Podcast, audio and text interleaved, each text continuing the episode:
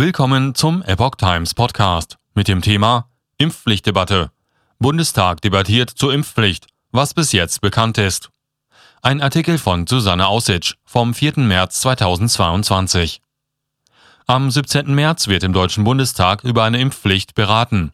Nach Aussagen einer Pressesprecherin des Bundestags sind die Anträge von den Abgeordneten üblicherweise bis zwei Tage vor der Sitzung einzureichen.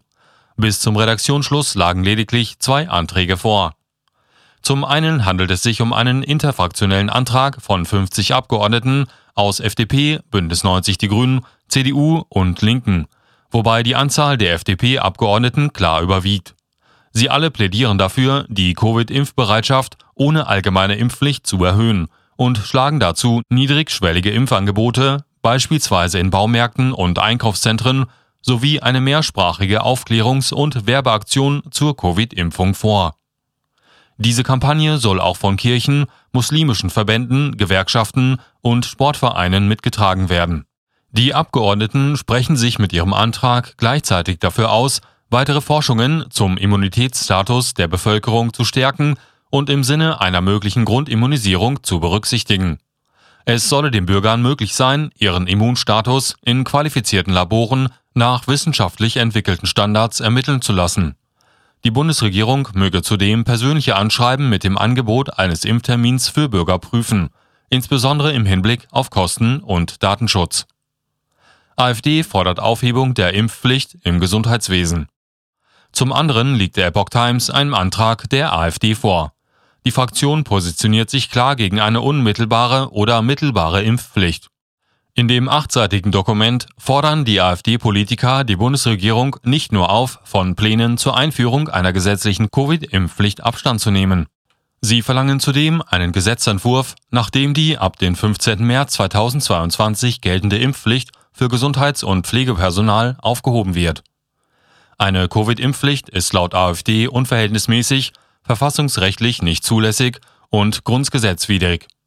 Wenn man eine generelle Impfpflicht einführen wolle, müsse diese den Zweck erfüllen, SARS-CoV-2 auszurotten, heißt es. Das sei vorliegend nicht der Fall.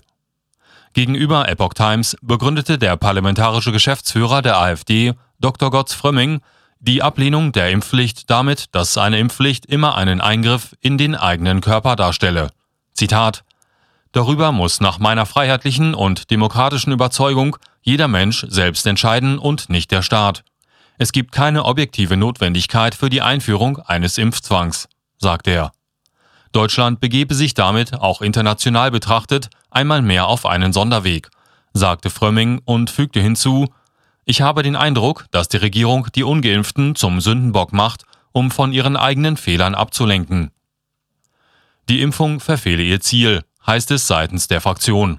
Nicht nur, dass Geimpfte das Virus übertragen, sich anstecken und erkranken können, auch die Belegung der Intensivbetten liege seit Wochen deutlich unter dem Durchschnitt der vergangenen zwei Jahre, sodass eine Impfpflicht nicht erforderlich sei.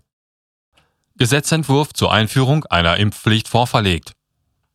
Weitere Anträge, die am 17. März im Bundestag debattiert werden sollen, sind ein Gesetz zur Aufklärung, Beratung und Impfung aller Volljährigen, eine altersbezogene Impfpflicht ab 50 Jahren sowie ein von der CDU-CSU-Fraktion eingebrachtes Impfvorsorgegesetz.